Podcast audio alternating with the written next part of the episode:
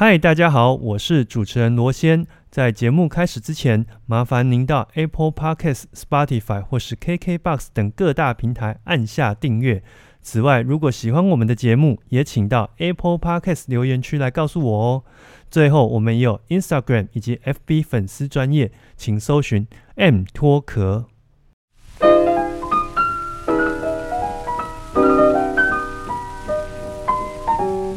我是罗先，欢迎收听 M 脱壳 Music and Talk。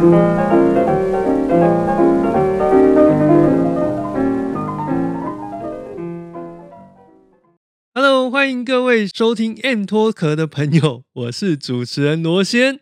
那今天这一位朋友，我真的是非常的兴奋，因为呢。呃，我们在开录之前已经喝了一轮，不过更重要的呢，是因为今天他来呢，是可以帮很多这个吹簧片型乐器的这个朋友呢解决问题。那为什么？待会我们会说，我们常讲“工欲善其身，必先利其器”。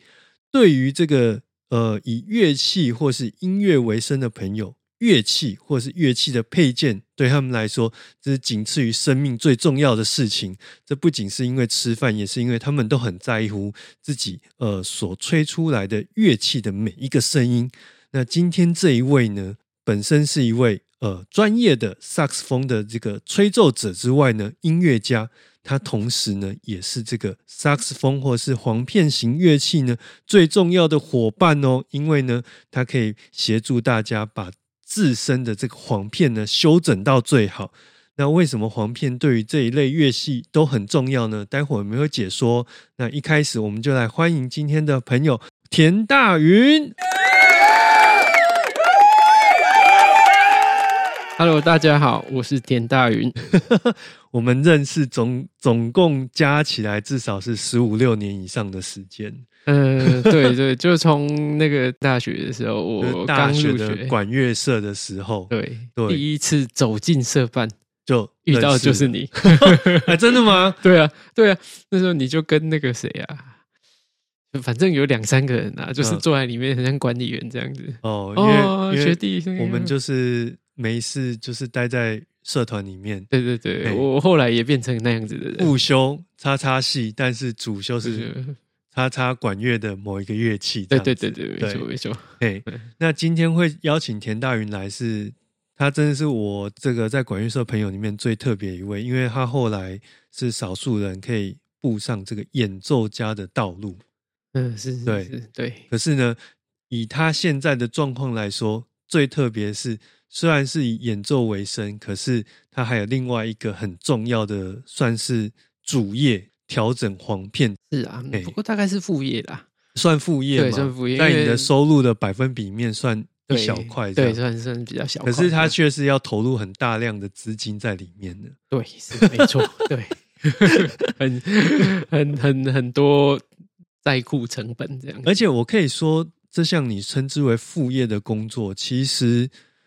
在台湾，你可能是唯一一个人在做这件事。对，这个东西实在是太偏门，所以大概很也很难出现第二个，因为实在是市场太小，市场太小。然后你说以以收益来讲，其实也没有那么真的那么可观呐。对，那我这边替观众朋友稍微解释一下，田大云到底在做什么事情。就是呃，一般我们吹管乐器，它会有分两大类，一个是吹铜管乐。那铜管基本上它是一个金属的吹嘴，是它并不是一个耗材。你可能会因为说这个东西我吹久了吹腻了，想要换另外一个吹嘴去改变音色，但基本上那个买了，你只要不要有太多的意外，它是可以用一辈子的。嗯，那另外一类它是所谓的呃木管乐器，那木管乐器里面呃它最重要的一个发声体就叫做簧片。对，一般我们在市场上会听到大家说竹片，但因为它并不是只是竹子做的，所以呃，我们在这边统一称之为叫做簧片。那这个簧片，如果有待过管乐团的朋友就知道，说所有吹簧片的乐器啊，不管是所谓的竖笛呀，或称之为单簧管也好，或者是萨克斯风，他们都会需要养一大批的这个竹片在手上，为了只是当你演出的时候。一定有东西可以用簧片这个东西，它很特别，是它并不是，虽然是它是工业产品，但它并没有办法做到每一片都一模一样。没错，对对，那田大宇他在做工作，就是试图的把这些我们购买来的这个黄片呢去做一个处理。那这个处理之后，让你买的假设一盒里面是十片的，能够呃在概率上能够提升它每一片能够使用的这个概率。嗯嗯嗯，对对对，对。这个所以你要不要介绍一下你们的这个店的名称呢？好，那我我们这个名称店名叫做 Single Reed 工坊。那其实讲 Single Reed 就是因为其实在簧片乐器里面有分成单簧乐器跟双簧乐器。那单簧乐器主要就是单簧管跟萨克斯风。那我能调整的其实也只有单簧的，然后那双簧因为它它的簧片的这个构造跟那个形状不太一样，所以我们的所用的仪器是无法支援到那个部分。通常双簧类就是像双簧管、低音管啊、oboe 或是低音管的把送他们在使用的嘛。没错没错。而且据我所知，他们好像自己都会做那个簧片，是他们要自己做，因为他们对他们来讲这个。我也不知道那个差异好像非常大，你去买现成的哦，就是不行。对，那我们今天在讲的簧片其实是属于那个单簧类，对对，single 的。那所谓的单簧管或者是萨克斯风，他们的这个竹片都是有现有的一些公司在提供嘛？对对，没错没错，我们都是主要最大，但大家一定都知道，就是法国的所谓 Venderin 这个这个很大的公司，它。大概是以市占率，大概至少就是八到九成的概率在，嗯对对对，在被使用者，几乎是独占整个市场了。对对对，所以这个市场就是剩下的去吃那十几二十趴的市场。嗯，我觉得大概是这样。对。但是仔细再看过来，你会发现有些呢，其实就是代工啦。你会发现啊，这个品牌，但是其实它的包装或是它的那个，你去摸它的黄片的材质，或是去感觉一下那个那个外观，它大概就是可能是某个厂出来，就是它打的 logo、打的位置等等的这些特征，就可以理解到这样子。哎，所以我很好奇，就是说我其实真的是听你这样讲之前，我真的完全不知道，原来那个黄片买来。并不是每一片都可以好好的被利用。对，没错，没错。嗯，以以工业的角度来讲啊，就是说我这个，诶，把这些这些芦苇，它所谓是芦苇，不是竹子嘛？芦苇这些原本的这种，嗯，它比如说它长成够大，可以采收的这个状态之下，我们把它采收完，然后再去做风干的这个动作。嗯，然后风干完，可能那个都都都已经需要。上年以年来计算的这种时间，然后再去做这个裁切的动作。那以就现在的工业技术，就是你要把这这些东西裁切成每一片，比如说前端啊的厚度啊，它这个最最前端的这个厚度大概就是零点二米里吧。嗯，对，几几乎这这个是没有什么问题啦。可是呢，它毕竟就是植物，所以它有里面的纤维。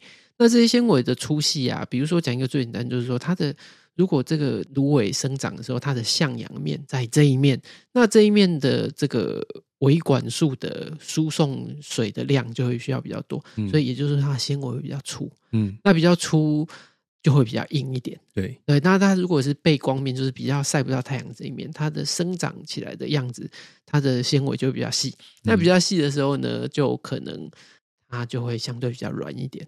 所以你言下之意是说，这一些竹片其实它就像是，比如说我们一般人认知的葡萄酒，就算是同一个酒厂、同一个品种，对可能因为每一年的这个气候、阳光啊，或是风的关系，对对，每一年的味道都会有一点不同嘛。对对对，没错。那所以对这些呃单簧类乐器的演奏者，不管是单簧管或者是萨克斯风来说，他们最困扰的就是说。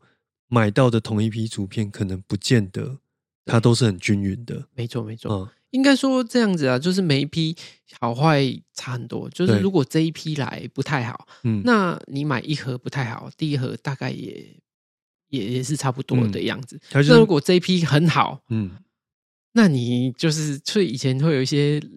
比较老一辈会讲说招式，就是说我在日本听到，就是哎，如果你今天在这个乐器行买了一盒不错的这个型号不错的，你觉得用起来很棒，那可能你赶快乘胜追击，就是再去那家店再多买几盒，因为就代表这一批它大致上的品质就在那一个位置。嗯，哎，所以换句话说，在过去如果没有这项工程的话，大家买竹片就是有点像是在买一个运气了，对运气，对，或者是说像有点像在买咖啡豆，说哇这一批味道特别好，我赶快买起来收起来，对。可是这些东西它毕竟都是植物嘛，所以也是有一些时间上的考量嘛。多久时间内，我我一旦拆封了，就是要处理掉嘛。哦，不过这个倒是还好，因为在这个上面，就是说，如果我们就是保持我们的环境，就是储存的环境啊，吼。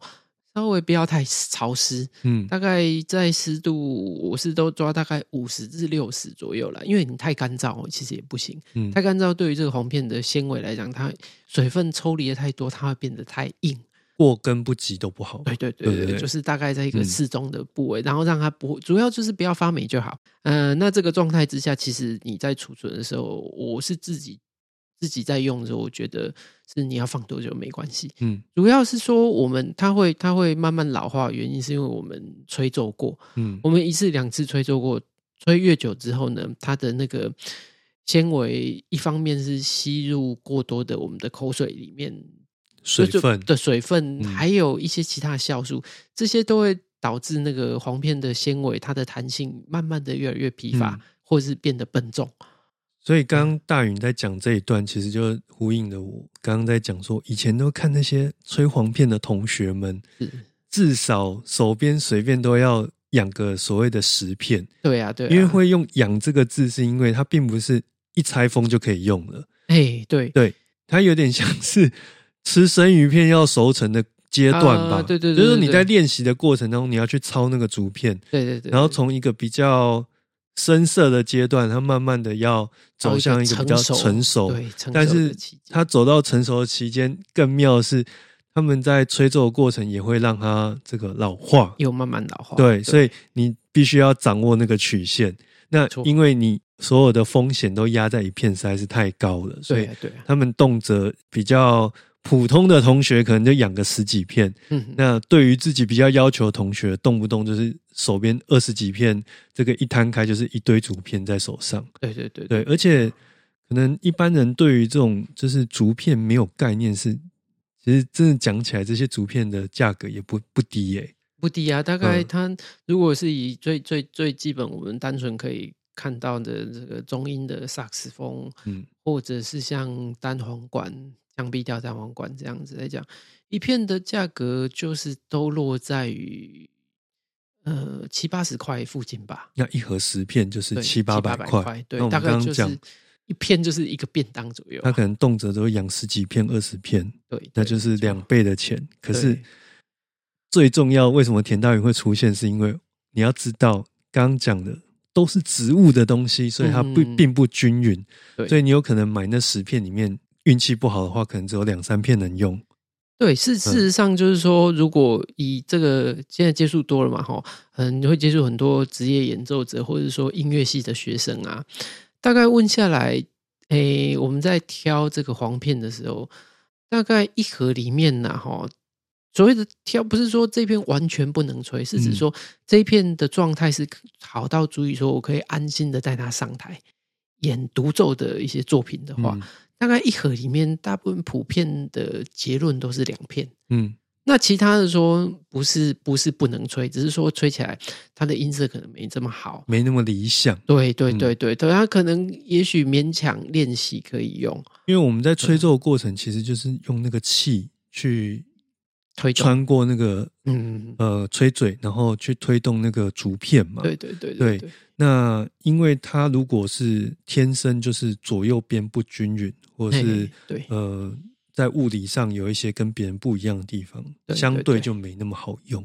没错。可是呢，老板并不会管你这个，反正呢，我就是包一包，对啊，七八百块，你就是收走了，就是这就是你的事情了。对啊，对啊，对。所以大宇，你也来介绍一下，你到底我们刚刚这样介绍了快二十分钟，你到底在做什么工作，可以协助大家把这个竹片优化呢？那我们 Single Re 工坊哦，其实最主要工作是说，诶，我们有引进这个日本的一台所谓叫做 Read Master 的一台仪器。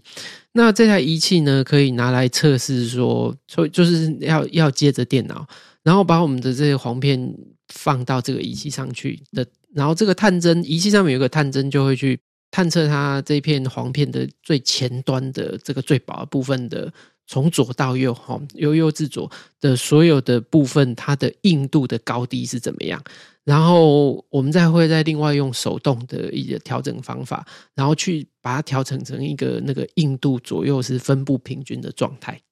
哦，所以这样听起来，其实它就是透过一个科学仪器，对，没错，没错，判断每一个竹片，即使是同一个厂牌、同一个型号，对。它在每一片上面的这个纤维散布的均匀的状况，对，然后下去做一个，等于是有一点视觉化的把这件事情，对，很具体的秀出来嘛，没错，没错，是是是，所以也就是说，透过这样的方式，你可以让那个竹片在。本来可能只有两三片是比较理想的状态，去提升它的良率喽。对对，没错。大概现在以一般客户来讲，就是说，哎，如果这个是调整过的，然后一盒十片，那假设都是调整过的状态呢，嗯，大部分人会觉得其实基本上每片都能吹。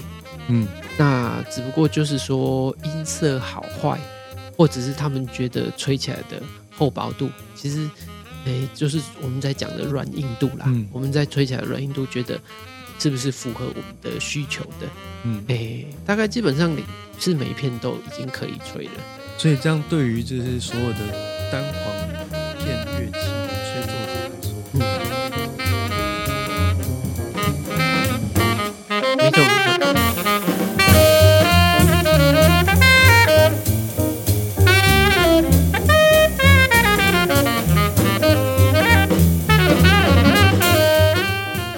我是 Single Read 工坊台湾支店店长田大云。您现在收听的节目是 M Talk Music and Talk。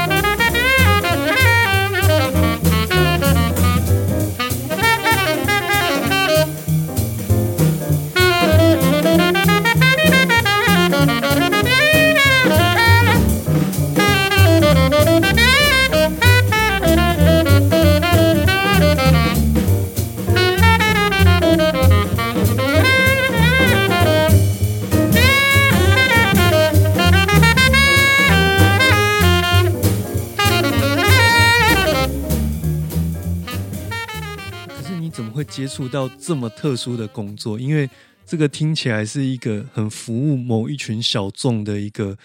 当初接触到这个，其实也是蛮，就是也是蛮意外的。我从来就是不知道有这一回事，但是这是这是起因，全部就是从我大概二零一零年开始去日本留学这三年的期间，我其实有认识一个。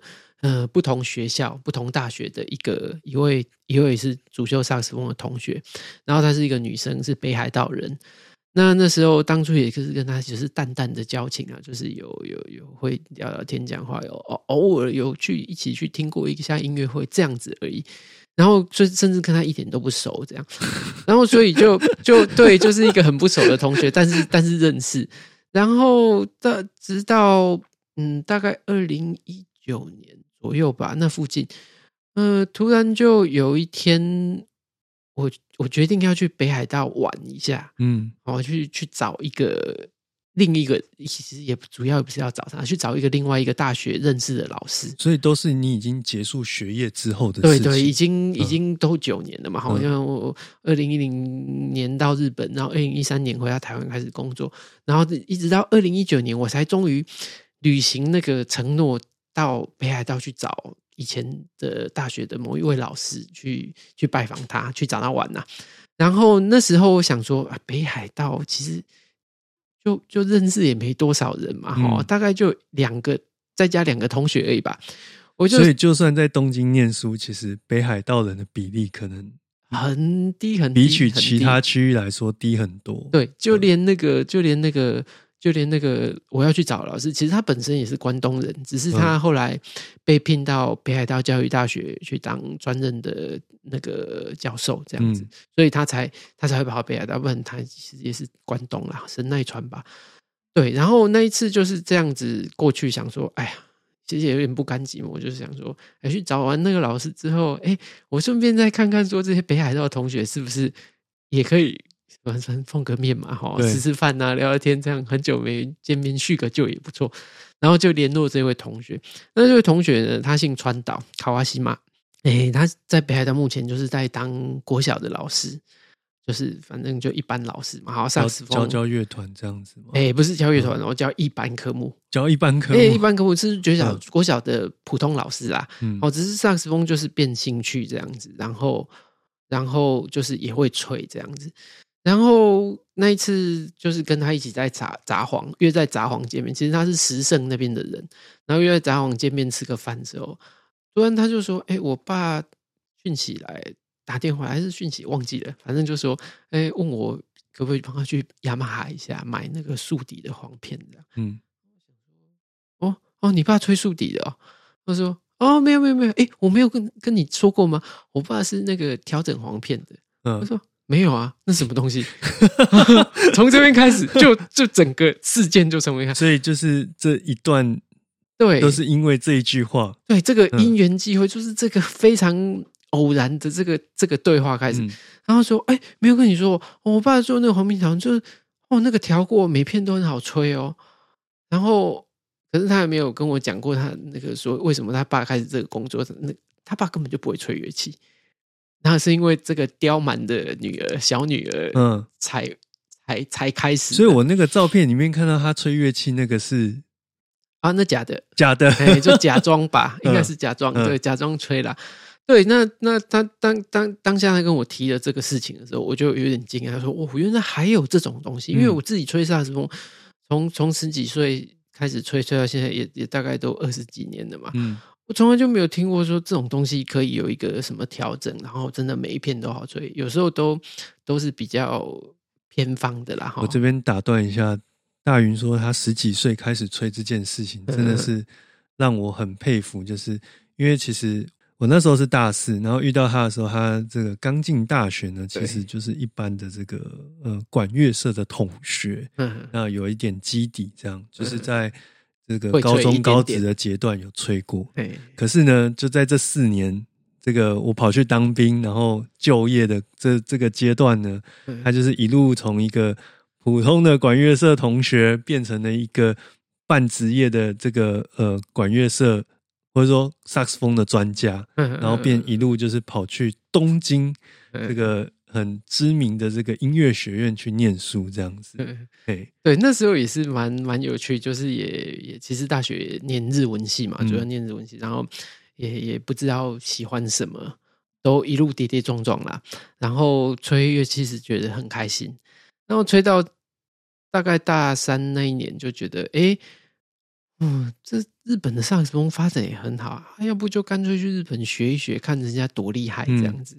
对，然后刚好因缘机会又认识在嘉义的管乐节，也又认识那个日本的老师，对，完全就是一个想要开开眼界的状态。对对对，其实也没有特别想什么，就想说，哎，去看看他们，哎，怎么样啊？哈，有机会去学一学，对，是日后会变成什么样，其实也完全都是一个未知数。嗯，对对，也是从那边开始。可是你那个时候从台湾一路到日本，应该有一些文化上或是在。乐器学习上、专业上的冲击吧。哦，那个冲击可大了啊！就是说，包括其实第诶分两个啦，一个就是单纯的生活的冲击，一个就是所谓的学习乐器的冲击。这两个都非常大。嗯，就生活上来讲，第一个就是诶，虽然我以前念日文系，然后你说念到念了四年，念到大四毕业了，诶，应该日文程度有一点的哈，嗯，是蛮认真念书的。那时候念大学的时候。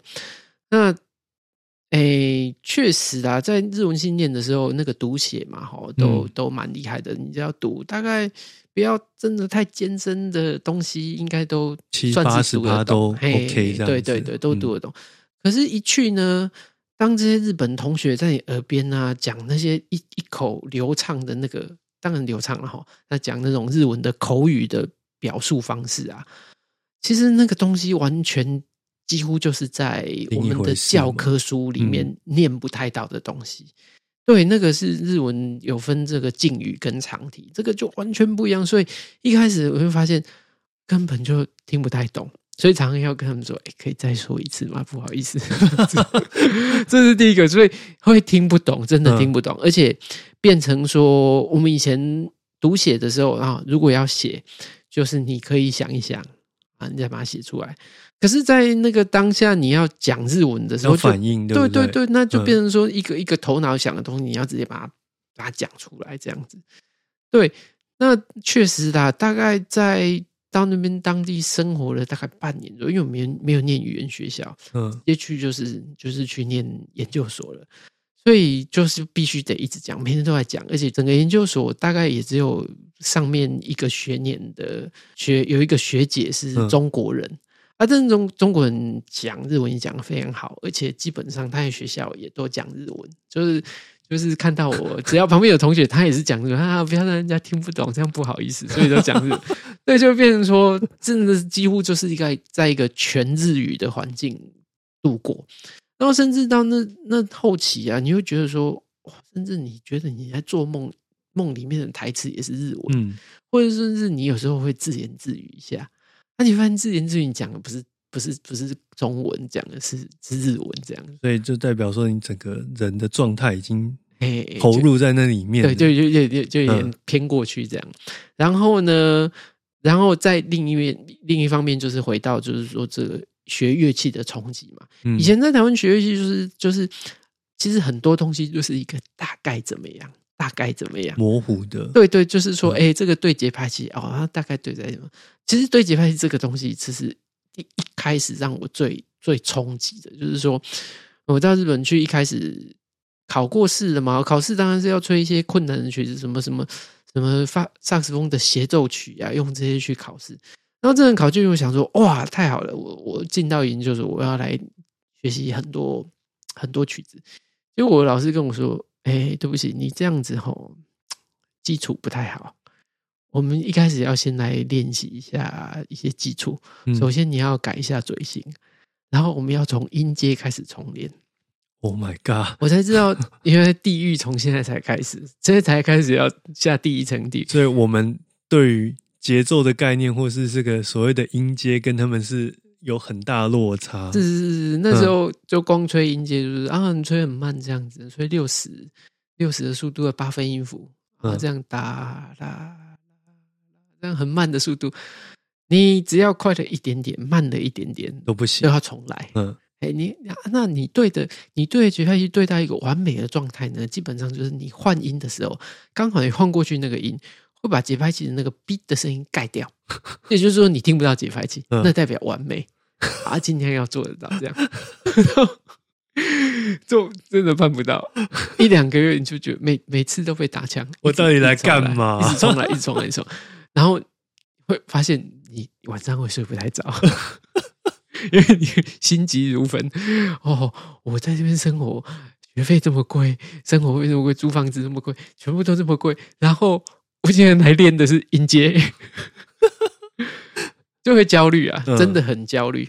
所以呢，其实前期是相当难熬的，包括文化的不习惯，还有这个重砍掉重练。不管是生活上或是专业上，对对对，都是这么回事。对，都很辛苦，这样对，没错。所以那一阵子其实很辛苦，就是诶，每一天都诶一早。就是去学校，不管有没有课，然后去，然后就关在琴房练习练习练习，然后有课就上课啊，没不然就是练习练习。因为我们那个学校，日本学校比较那个，有些就是他们有那个开门关门时间，嗯，那时间到他就要赶你走，所以你也不能那个多多久留。对对对对，而且日本的这个生活环境也不太允许你自己在家里面。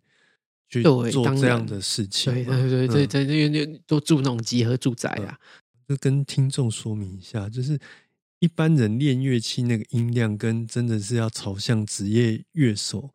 练的那个音量 那是完全两回事。嗯，对，因为都会想办法吹得更更有共鸣，然后更饱满，穿透力更强。哎，对，那那个东西它不会是说哦，我要上台了才才这么干。所以你在练习的时候，就是要把每一次都尽量往那个极端去推。对对对对对对对。所以我相信，在日本那样的生活的环境之下，你要达到那样的练习的一个呃。一个程度是很困难的，对，没错，就是就是在一一定要在有隔音的地方啦，不然就是会打扰到的其他人。这样，对你有没有办法回家练嘛？对，没有办法。对，对，对，对。好，那我们这边让大家了解一下 日本生活的过程。对，然后你在一九年的时候去找这个川岛同学，对，我们就拉回来，就是到底为什么后来会能够就是。呃，来做这样的一份工作，就是因为在一九年的时候，跟这个川岛同学还有他的爸爸来做一个交流嘛。对，今天的节目就到此告一段落喽。喜欢今天的节目吗？如果你有任何想法的话，欢迎到我们的粉丝专业或是 IG，甚至于是其他 Apple Podcast 等各大平台来告诉我们哦。此外，如果你还想收听其他关于音乐类型的节目，也欢迎到 M Talk 里面找你有兴趣的节目来收听哦。上集的节目就到此告一段落喽。听了意犹未尽的话，请收听下集。